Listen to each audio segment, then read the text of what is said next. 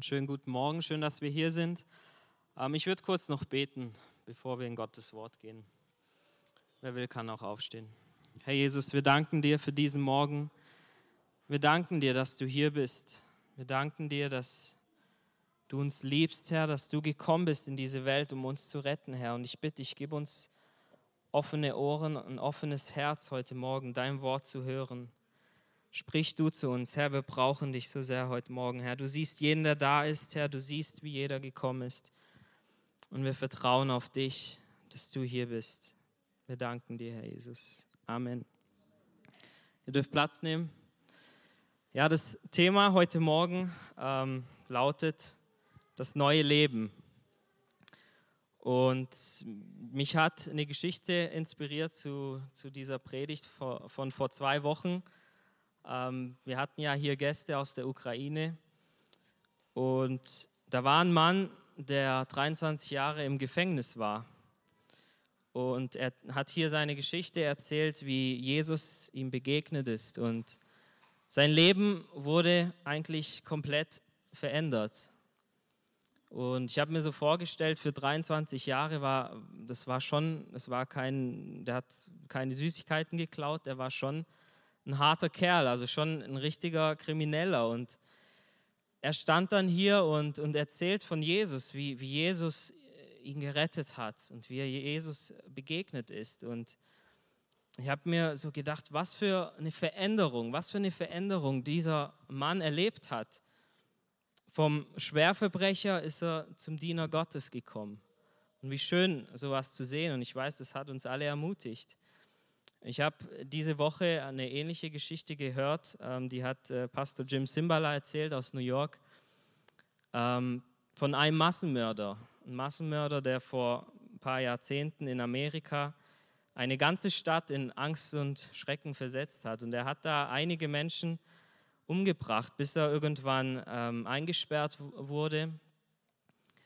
Und irgendjemand hat ihm aber eine Bibel geschenkt. Er hat angefangen, darin zu lesen und hat sich dann ja, bekehrt dann irgendwann und, und eben dieser Pastor hat dann irgendwie mit ihm Kontakt aufgenommen und dieser Mörder, der verurteilt war, im Gefängnis war, der hat gefragt, darf ich dich jeden Freitag anrufen? Und das ging dann so eine Weile. Der, der hat ihn dann angerufen, jeden Freitag. Und der Pastor hat erzählt, wie, wie dieser Mann, der Menschen umgebracht hat, nichts anderes wusste als die Bibel. Er hat nur über Gottes Wort geredet, nur von Jesus geredet und nichts anderes war ihm wichtig. Und da habe ich dann auch gedacht, wow, was, was für eine Veränderung in diesem Menschen, vom, vom Mörder, vom wirklich schlimmen Menschen zum, zum gläubigen Christen.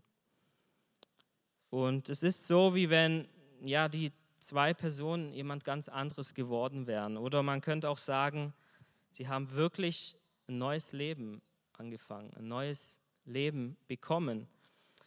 Und auch die Bibel spricht davon, dass wir, wenn wir an Jesus glauben, ein neues Leben bekommen. Oder man könnte auch sagen, dass wir von neuem geboren werden. Und es betrifft nicht nur die zwei Menschen, die zwei Kriminellen, sondern es betrifft auch uns. Auch wir brauchen dieses neue Leben. Auch wir brauchen diese neue Geburt. Wir wissen aus der Bibel, dass äh, durch den Sündenfall jeder Mensch geistlich tot ist. Wenn ein Kind geboren wird, dann ist, wird dieses Kind in Sünde schon geboren und schon das Kind ist eigentlich geistlich oder ist geistlich tot. Seit Adam und Eva durch die Erbsünde. Jedes, jeder Mensch ist geistlich tot und für die Ewigkeit verloren. Von Gott getrennt. Und ja, es ist nicht mehr so modern vielleicht darüber zu reden, aber es gibt einen Ort, wo wir in Ewigkeit sein werden, entweder bei Gott im Himmel oder getrennt von Gott in der Hölle. Und die Bibel spricht davon. Und deshalb kam auch Jesus in diese Welt, um unser Geist, unseren Geist wieder lebendig zu machen, dass unser Geist wieder geboren wird. Unser Geist war tot, wenn wir an Jesus glauben, wird unser Geist lebendig gemacht und wir haben ewiges Leben dadurch. Wir müssen geistlich von neuem geboren werden, wenn wir das ewige Leben haben möchten. Und wie das passiert ähm, oder ja, wie das aussieht, wollen wir uns anschauen in der Bibel. Es gibt eine ganz berühmte Stelle aus Johannes 3, ab Vers 1 bis 12 wollen wir lesen. Jesus und Nikodemus, die Notwendigkeit der Wiedergeburt. Es war aber ein Mensch unter den Pharisäern namens Nikodemus, ein Oberster der Juden. Der kam bei Nacht zu Jesus und sprach zu ihm, Rabbi, wir wissen, dass du ein Lehrer bist, der von Gott gekommen ist, denn niemand kann diese Zeichen tun, die du tust, es sei denn, dass Gott mit ihm ist. Jesus antwortete und sprach zu ihm, Wahrlich, wahrlich, ich sage dir, wenn jemand nicht von neuem geboren wird, kann er das Reich Gottes nicht sehen. Nikodemus spricht zu ihm, wie kann ein Mensch geboren werden, wenn er alt ist? Er kann doch nicht zum zweiten Mal in den Schoß seiner Mutter eingehen und geboren werden. Jesus antwortete, Wahrlich, wahrlich, ich sage dir, wenn jemand nicht aus Wasser und Geist geboren wird, so kann er nicht in das Reich Gottes eingehen. Was aus dem Fleisch geboren ist, das ist Fleisch, und was aus dem Geist geboren ist, das ist Geist. Wundere dich nicht, dass ich dir gesagt habe, ihr müsst von neuem geboren werden. Der Wind weht, wo er will, und du hörst sein Sausen, aber du weißt nicht, woher er kommt und wohin er geht. So ist jeder, der aus dem Geist geboren ist. Nikodemus antwortete und sprach zu ihm, wie kann das geschehen? Jesus erwiderte und sprach zu ihm, du bist der Lehrer Israels und verstehst das nicht? Wahrlich, wahrlich, ich sage dir, wir reden, was wir wissen, und wir bezeugen, was wir gesehen haben, und doch nehmt ihr unser Zeugnis nicht an. Glaubt ihr nicht, wenn ich euch von irdischen Dingen sage, wie werdet ihr glauben, wenn ich euch von den himmlischen Dingen sagen werde? Soweit mal. Ja, wir lesen hier von einer Begegnung, von einer Begegnung von einem Nikodemus und Jesus. Nikodemus war ein jüdischer Pharisäer, ein Lehrer Israels. Und er war auch Mitglied des Hohen Rates. Das heißt, ähm, er hatte eines der höchsten Ämter in, in Israel damals inne. Und er kam hier zu Jesus und hatte ein paar Fragen. Und es gibt ja die Auslegung, dass Nikodemus Angst hatte, weil er kam nachts. Aber ich habe eine andere Auslegung gehört, die macht für mich viel mehr Sinn. Ähm, und ich glaube, dass Nikodemus sich hier nicht äh, geschämt hat, weil Nikodemus kommt hier sehr selbstbewusst. Er, er sagt zu Jesus, wir wissen, du bist ein Lehrer von Gott gesandt. Also das heißt, er, er war sich eins mit seinen Kollegen, er kommt nicht in seinem Namen, sondern wahrscheinlich vom Hohen Rat und, und sagt, wir wissen, wir sind eins und wir haben dich gesehen, deine Werke und wir wissen, du bist ein Lehrer von Gott. Und er kam nachts vielleicht, weil er einfach in Ruhe mit Jesus reden wollte. Und hier wird nicht berichtet, wieso Nikodemus kam. Was wollte er hier von Jesus? Und ja, ich glaube, dass ähm, Nikodemus hier herausfinden wollte, wer Jesus wirklich ist. Ist Jesus wirklich der Messias? Er kommt und, und äh, ja, er, er kennt ihn an als Lehrer, als Lehrer von Gott gesandt, aber nicht als Messias. Und es ist auch deshalb so interessant, weil Jesus antwortet hier ganz direkt auf seine Fragen oder ja, auf, sein, auf die Begegnung. Er antwortet ganz direkt in Vers 3, sagt Jesus, Wahrlich, wahrlich, ich sage dir, wenn jemand nicht von neuem geboren wird, so kann er das Reich Gottes nicht sehen. Macht eigentlich gar keinen Sinn, was Jesus hier ihm antwortet, weil Nikodemus kommt, ja, lobt ihn erstmal, du bist ein Lehrer von Gott gesandt und plötzlich sagt hier Jesus scheinbar was völlig anderes. Du musst von neuem geboren werden, um das Reich Gottes zu sehen. Ja, ich denke, Jesus hat Nikodemus durchschaut. Er wusste, was er will und antwortet deshalb so direkt. Und wir sehen dann, Nikodemus kann nicht viel damit anfangen. Er stellt hier eine Frage und es ist eigentlich eine dumme Frage. Man sagt ja, es gibt keine dummen Fragen, aber Nikodemus kennt hier eigentlich schon die Antwort. Er, hat, er sagt, wie kann ein alter Mann wieder zurück in den Schoß der Mutter gehen? Das funktioniert doch nicht. Und ja, er stellt so diese Frage und wir sehen hier einen inneren Konflikt. Nikodemus kann nichts anfangen mit dem, was Jesus hier sagt. Kann absolut nichts damit anfangen. Ähm, Nikodemus ist, wir haben gelesen, ähm, ein Pharisäer und seine Welt, seine, seine ganze Welt war ganz anders. Er war darauf aus, das Gesetz einzuhalten. Er hat das Gesetz gekannt. Und er dachte, er wird gerecht, wenn er Gottes Gesetz hält. Er kannte das Alte Testament als Lehrer, als Pharisäer sehr gut und er hat sich bemüht, ähm, so zu leben, wie, wie Gottes Wort es sagt, wie das Gesetz es sagt. Und er dachte, jetzt bin ich gut, jetzt bin ich gerecht und, und so bin ich gerettet. Aber Jesus ist hier ganz radikal. Er sagt was ganz anderes. Er sagt ihm eigentlich, das alles bringt dir nichts. Das alles rettet dich nicht. Du musst von neuem geboren werden. Und das ist auch heute so. Religiosität rettet uns nicht. Wenn wir uns abmühen und versuchen, äh, Gesetze einzuhalten, gut zu sein, gutes Leben zu führen, das rettet uns nicht. Gute Werke retten uns nicht. Wir brauchen unbedingt diese neue Geburt. Wenn wir alles von der Bibel wissen, auch das rettet uns nicht. Ich habe ähm, vor ein paar Tagen ein Buch äh, auf Amazon gesucht und ich bin da auf ein Buch gestoßen und ähm, da ging es darum, ich habe so kurz die Überschrift gelesen, da hat ein Autor, der behauptet, dass äh, das Christentum eine Lüge ist, dass Jesus ein Schwindler war. Und mich hat das so interessiert, was ist das für ein Buch? Und ich habe die Beschreibung gelesen und ich war dann so schockiert, als ich gesehen habe, dass der Autor ähm, ein Theologe war. Ein Theologe, der Doktor war in Theologie, ähm, hat viel Gottes Wort studiert, das ganze Wort Gottes studiert, jahrelang, ähm, hat sogar in Kirchen und Gemeinden ehrenamtlich mitgeholfen und komm, schreibt jetzt so ein Buch, dass das alles nicht wahr ist. Und dann habe ich mir gedacht, oh Mann, wie schade der hat das nicht erlebt, der hat alles gewusst aus der Bibel, aber er hat diese neue Geburt nicht erlebt und es hat ihm gefehlt.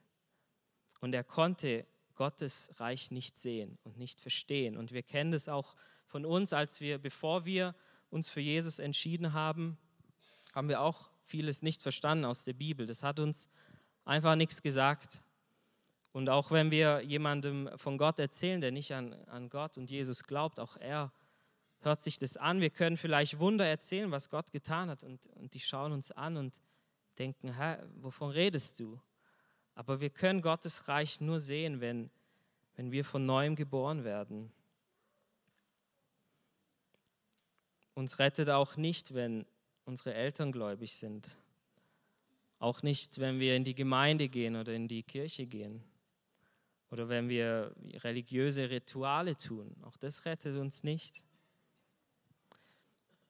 Und Nikodemus, wie gesagt, versteht es nicht. Er versteht einfach nicht, was Jesus hier meint. Und Jesus erklärt dann weiter auf diese Frage von Nikodemus, sagt dann Jesus in Vers 5, Wahrlich, wahrlich, ich sage dir, wenn jemand nicht aus Wasser und Geist geboren wird, so kann er nicht in das Reich Gottes eingehen. Wenn jemand nicht aus Wasser und Geist geboren wird, ich habe mich gefragt, was heißt hier Wasser und Geist? Wasser bedeutet hier nicht die Wassertaufe. Wir werden auch nicht gerettet, indem wir uns taufen lassen. Das muss schon vorher passieren. Wasser symbolisiert eine Reinigung. Eine Reinigung von unseren Sünden. Und das geschieht, wenn wir an Jesus glauben und unsere Schuld bekennen. Dann werden wir gereinigt. Und Geist symbolisiert eine geistliche Erneuerung. In Titus 3, Vers 5, da steht, wir sind errettet durch das Bad der Wiedergeburt und durch die Erneuerung des Heiligen Geistes. Der Heilige Geist, wenn wir von neuem geboren werden, fängt der Heilige Geist an, uns zu erneuern, innerlich zu erneuern. Und wir haben ja die Taufe, die Wassertaufe, ähm, die Taufe symbolisiert genau das, was hier passiert. Eine neue Geburt durch, durch Wasser und durch Geist. Wir haben das Wasser, wo wir eintauchen, das symbolisiert, dass wir gereinigt werden, dass all die Sünde weggewaschen wird und Unser alter Mensch, der stirbt, der, wird, der bleibt unter Wasser und neues Leben beginnt, wenn wir rauskommen. Und, und das tut der Geist dann in uns, dieses neue Leben schaffen in uns. Und Nikodemus hat es wahrscheinlich auch was gesagt, als Jesus hier von Wasser und Geist redet. In Hesekiel 36, Vers 25 bis 27, da wird genau das schon vorausgesagt, dass Gott genau dieses Werk tun will. Da steht in Hesekiel 36, 25 bis 27, und ich will reines Wasser über euch sprengen, und ihr werdet rein sein. Von aller eurer Unreinheit und von allen euren Götzen will ich euch reinigen. Und ich will euch ein neues Herz geben und einen neuen Geist in euer Inneres legen. Ich will das steinerne Herz aus eurem Fleisch wegnehmen und euch ein fleischernes Herz geben. Ja, ich will meinen Geist in euer Inneres legen und werde bewirken, dass ihr in meinen Satzungen wandelt und meine Rechtsbestimmungen befolgt und tut. Dieses Wunder der neuen Geburt wird hier schon beschrieben. Er will uns reinwaschen, er will uns erneuern durch die Kraft des Heiligen Geistes. Und Nikodemus hat sich vielleicht an diese Stelle erinnert. Was ist also die Wiedergeburt? Wenn wir es ganz einfach ausdrücken. Die Wiedergeburt ist ein Vorgang im Herzen. Durch den Glauben an Jesus Christus passiert es. Wenn wir zu Jesus kommen, unsere Schuld bekennen, Buße tun von unseren Sünden, dann werden wir von neuem geboren. Wir haben es auch schon in der Einleitung heute Morgen gehört. Die Wiedergeburt ist eine geistliche Neuschöpfung. Wir werden durch die Wiedergeburt zu Kindern Gottes. Wir werden zu Kindern Gottes. Er wird unser Vater. Er nimmt uns an als unsere Kinder und er schenkt uns das ewige Leben. Und es ist der Anfang einer neuen persönlichen Beziehung zu Gott. Und Jesus stellt es hier ganz klar, als er hier mit Nikodemus redet.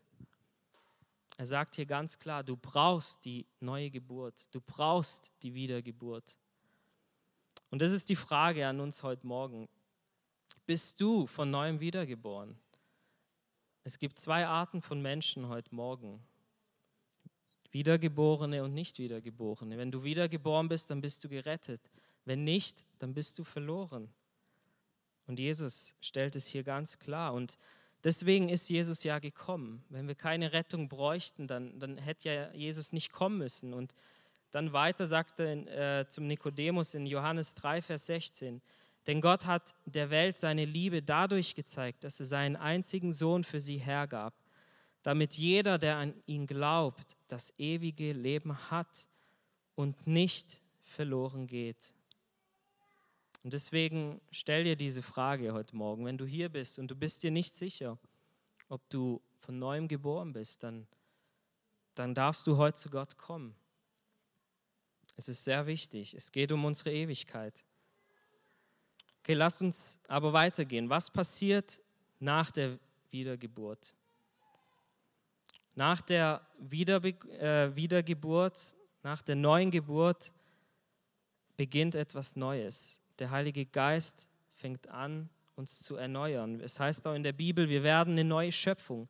Der Heilige Geist fängt an, an uns zu arbeiten. Er verändert unser Denken, er verändert unser Herz. Er wirkt in uns, er redet zu uns. Und wir merken plötzlich, dass manche Dinge schlecht sind. Wir merken plötzlich, dass wir manches nicht tun können. Manchmal, ähm, ja, vor der Wiedergeburt ist es so, wir, wir sündigen zum Beispiel und wir, das macht uns gar nichts. Aber nach der Wiedergeburt merken wir plötzlich in unserem Geist, in unserem Herzen, da stimmt was nicht. Wir machen was falsch und es gefällt Gott nicht. Und das können wir nicht irgendwie erzeugen oder produzieren. Das macht der Heilige Geist, der dann zu uns redet. Und man könnte auch sagen, nach der Wiedergeburt fangen wir an, geistlich zu wachsen. Und man kann das mit der Geburt eines Kindes vergleichen. Wenn ein Kind geboren wird, dann ist es nicht nur da, es ist nicht nur einfach da, sondern das Leben geht erst los. Das Kind fängt an zu schreien. Warum? es will was essen, es hat Hunger und das Kind muss wachsen, es braucht Nahrung. Und das ist doch das Normalste auf der Welt, oder? Dass ein Kind Essen bekommt, dass ein Kind wächst. Wenn wir ein Kind hätten, das aufhört zu essen, aufhört zu wachsen, dann hätten wir richtig ein Problem. Ich denke, wir würden alle Ärzte in Deutschland aufsuchen, unser ganzes Geld ausgeben, um, damit nach dem Kind geschaut wird, dass herausgefunden wird, was da nicht stimmt, weil das Kind nicht wächst. Es ist nicht natürlich, dass das Kind nicht wächst. Und ja, wir sorgen um das Kind. Wir geben ihm Nahrung, Nähe, Liebe, wir waschen es, wir kleiden es, wir kümmern uns um das Kind, wir fördern es auch und wir tun alles, dass das Kind im Leben bestehen kann. Wir tun alles, dass das Kind ja, gesund heranwächst, irgendwann einen Beruf erlernt, eine Familie gründen kann. Einfach, dass das Kind Gutes hervorbringt oder mit anderen Worten auch gute Frucht bringt. Und so ist es auch geistlich. Durch die neue Geburt wird Gott zu unserem Vater und Gott sorgt sich um uns. Er sorgt sich um uns, damit auch wir geistlich wachsen, damit wir Gutes hervorbringen, dass wir gute Frucht bringen.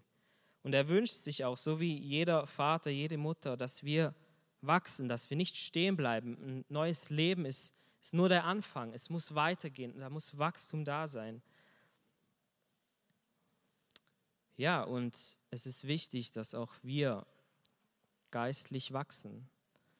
Denn ansonsten sterben wir. Ein Kind, das nicht wächst, nicht isst, nicht wächst, das Kind stirbt.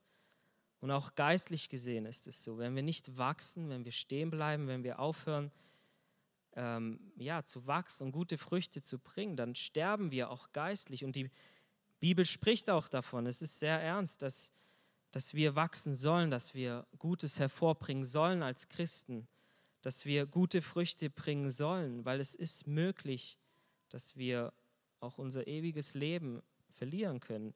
Das heißt in der Bibel, wenn wir fleischliche äh, Werke tun oder Früchte bringen, also schlechte Früchte, dass wir Gottes Reich nicht erben werden. Und das ist ernst. Und deswegen lasst uns darauf achten. Wenn wir von neuem geboren sind, dann lasst uns darauf achten, dass wir gute Früchte bringen, dass wir geistlich stärker werden, dass wir wachsen, dass wir Gutes hervorbringen aus unserem Leben. Okay, kommen wir zu der Frage, wie, wie passiert das? Wie, wie kann ich als Christ geistlich wachsen? Woran erkenne ich, dass ich geistliche Früchte bringe? Es gibt zum Beispiel in Galater 5 stehen die Früchte des Geistes. Ja, kennen wir Liebe, Freude, Friede, Langmut, Geduld, Güte und so weiter. Das sind zum Beispiel gute Früchte, die wir immer mehr hervorbringen können, immer mehr ja, zur Ehre Gottes bringen können. Aber ich will mich gar nicht so sehr darauf ähm, jetzt beschränken. Ich habe ein bisschen in der Bibel geschaut und ich habe ähm, ja, gesehen, dass, es, dass ein paar Anzeichen genannt werden direkt, die ähm, zeigen, dass jemand von neuem geboren ist. Und die möchte ich kurz mit äh, uns mal äh, nachlesen. Fand ich sehr interessant. Drei Punkte habe ich gefunden, die ein Anzeichen dafür sind, dass, dass du von, wirklich von neuem geboren bist. Der erste Punkt ist Leben in Gerechtigkeit. 1. Johannes 2, Vers 29. Da steht, wenn ihr wisst, dass er gerecht ist, so erkennt auch, dass jeder, der die Gerechtigkeit tut, aus ihm geboren ist. Und ich habe mir Gedanken darüber gemacht, was heißt es, Gerechtigkeit zu tun. Und ich glaube, das heißt, ähm, ein Leben in Aufrichtigkeit und Ehrlichkeit zu leben. Unserem Nächsten gegenüber, dem Staat gegenüber, unserem Arbeitgeber gegenüber. Wir sollen Gottes Wort leben, nach Gottes Wort handeln. Hier heißt es, jeder, der die Gerechtigkeit tut, der ist von ihm geboren oder von neuem geboren.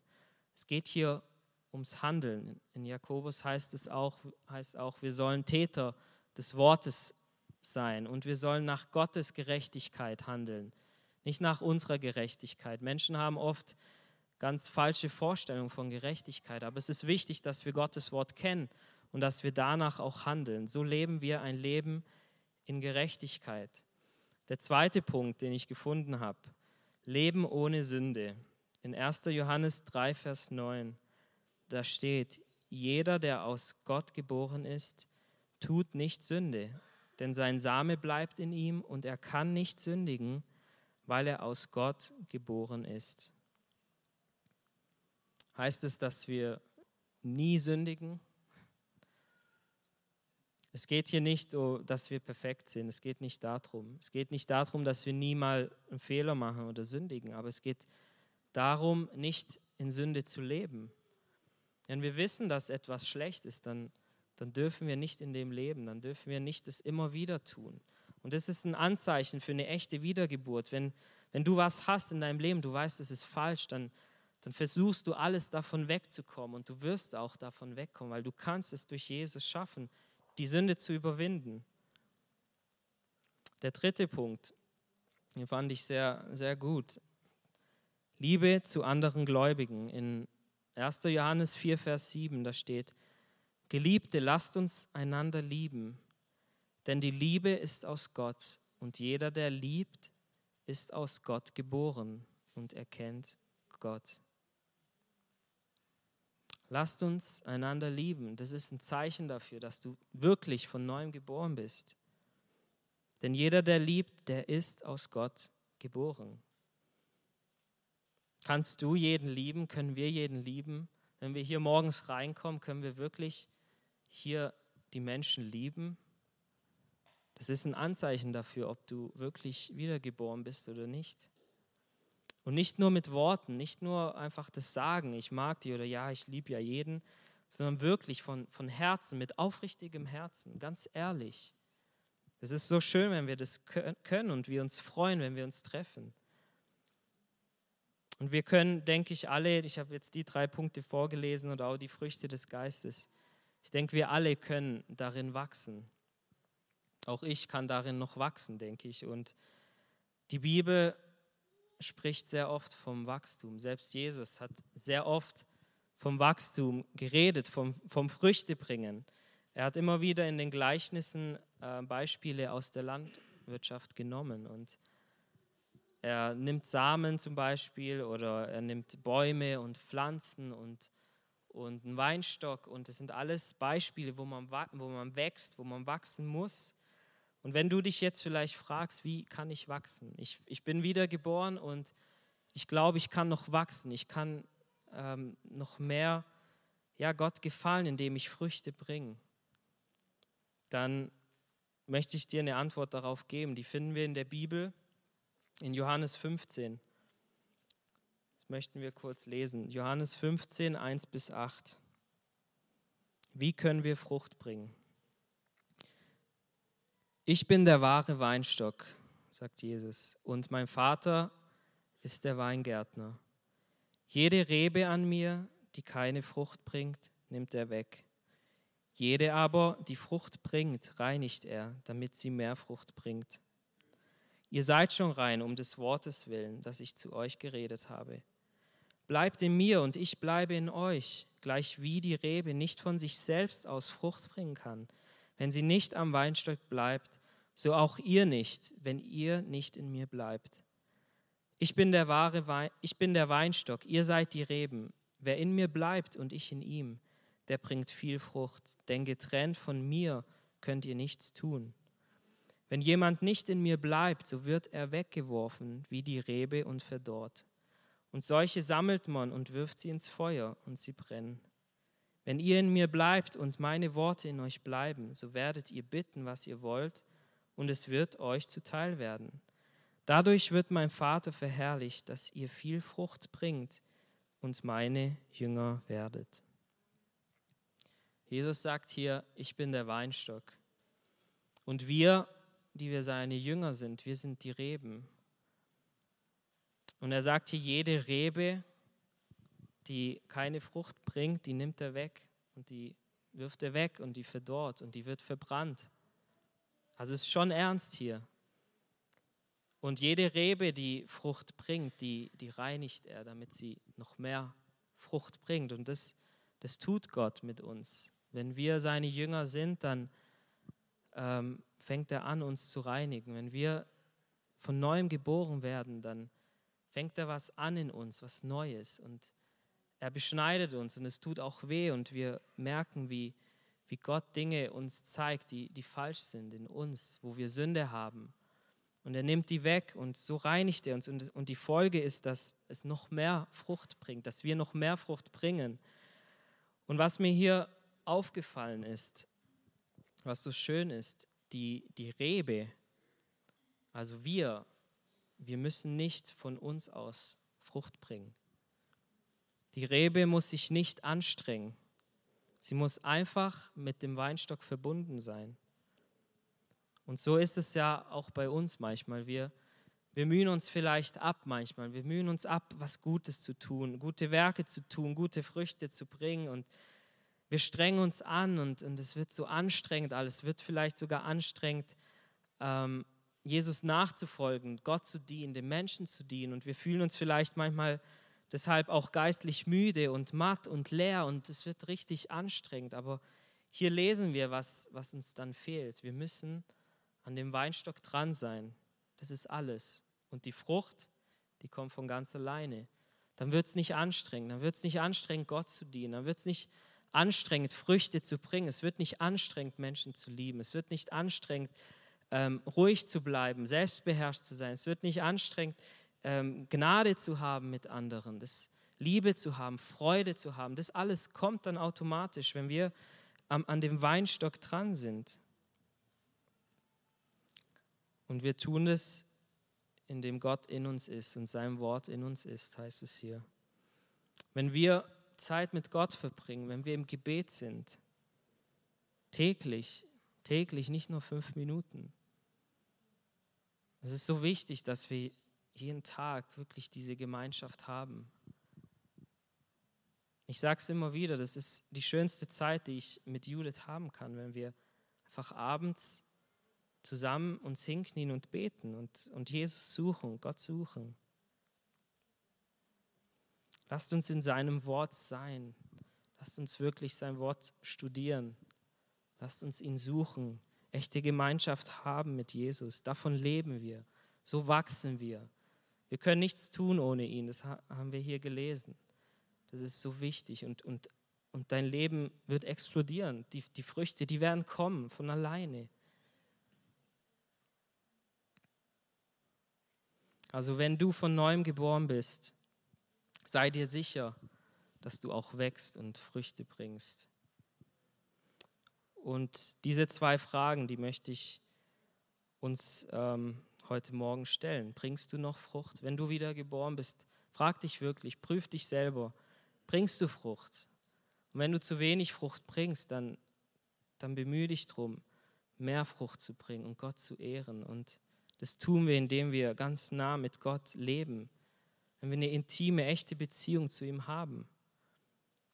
Und die zweite Frage, die ich uns stellen möchte, bist du von neuem geboren? Ich glaube, es sind Menschen hier und du bist dir nicht sicher, ob du von neuem geboren bist. Du bist dir nicht sicher, ob du gerettet bist. Wir wissen nicht, wann das Leben endet und es ist so wichtig. Deshalb sind wir doch hier. Deswegen glauben wir an Jesus, weil, weil er gekommen ist, um uns zu retten. Deswegen stell diese Frage, bist du von neuem geboren. Ich hatte ähm, diese Woche, als ich mich vorbereitet habe ähm, auf, auf die Predigt, habe ich so ein bisschen gezweifelt. Ich, ich war mir nicht sicher, soll ich wirklich diese Botschaft so bringen? Ähm, ist vielleicht ein bisschen direkt und hart und ich war mir nicht sicher. Und ich hatte ähm, dann einen Traum von Mittwoch auf Donnerstag und ich glaube, der Traum war von Gott. Und ich habe gesehen, wie ich auf einer grünen Wiese war und da waren Gleise vor mir. Und da kam plötzlich ein Zug von rechts an, angefahren. Und dieser Zug ist entgleist vor mir und ist mir fast vor die Füße gefallen. Und da lag dann so ein, so ein Waggon voll mit Menschen. Und ich wusste, die Menschen, die, die sind in Not. Die sind in Not. Ich habe sie teilweise gesehen. Manche waren ähm, kaum verletzt, manche waren schwer verletzt. Und Ich habe mich natürlich erschrocken, ich bin hin und her gerannt, habe geguckt, wie kann ich denen helfen, was soll ich tun? Und bin da ganz nervös hin und her gerannt und äh, habe dann gesehen, wie, wie plötzlich immer mehr Leute kommen, von, von außen immer mehr kommen und gucken, was ist da passiert und so. Und ich habe mir gedacht, ich, ich frage die Leute, ähm, vielleicht kann mir jemand helfen, die, die Leute da rauszuholen, die da ja, am Sterben sind in dem Waggon und verletzt sind.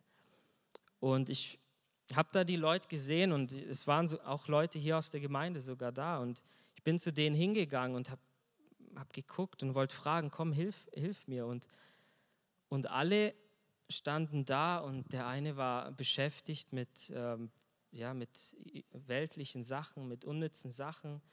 Der andere war beschäftigt mit einem Hobby und bin da so von einem zum anderen gelaufen und einer sagte mir sogar, ja, der Unfall ist jetzt schon eineinhalb Stunden her und es lohnt sich jetzt nicht mehr zu helfen. Also die, die verletzt sind, ist eh schon zu spät. Und ich wusste, die Person kann helfen. Und ich bin dann zum äh, Waggon gegangen und ich muss auch gestehen, ich hatte Angst, da reinzugehen. Ich hatte Angst davor zu sehen, was da drin ist im Waggon, das, das Schlimme zu sehen, die verletzten Menschen zu sehen. Und ich bin dann aufgewacht und mir wurde klar, dass, dass, ähm, dass die Bestätigung war, die Botschaft so zu bringen heute Morgen. Und ich glaube, der Traum war von Gott und Gott wollte zeigen, dass Menschen heute Morgen da sind, die, die vielleicht ja, um den Waggon stehen und das ja, uns vielleicht gar nicht interessiert, dass Menschen verloren gehen, dass Menschen tatsächlich sterben und für immer verloren sind. Und wenn du da stehst, wenn du da außen stehst und, und die Sorgen des Alltags, die, die überrennen dich und du siehst die Menschen nicht, dann möchte ich uns da echt ermutigen, dass wir die Menschen sehen und dass wir mindest, zumindest für die Menschen beten. Denn sie gehen verloren.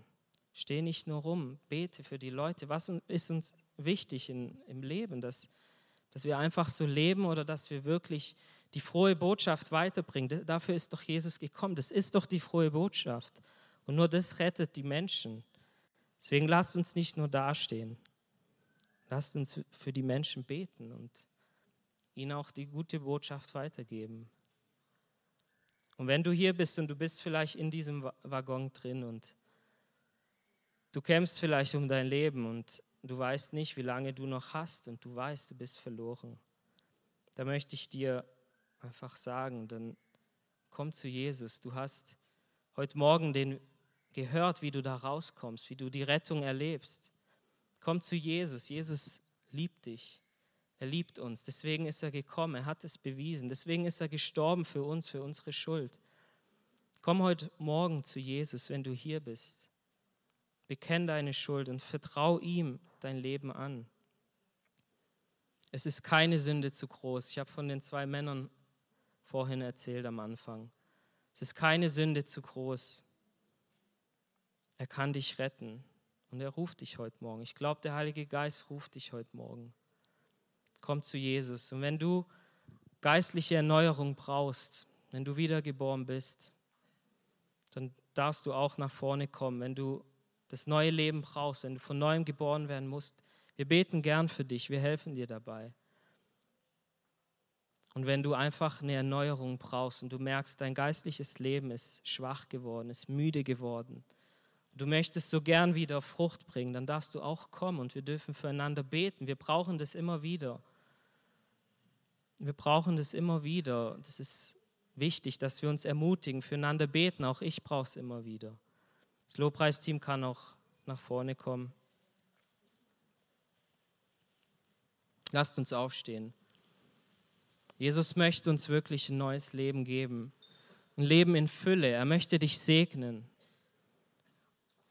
Wenn wir bei ihm sind, erleben wir Friede. Wir erleben echte Freude und das möchte er schenken.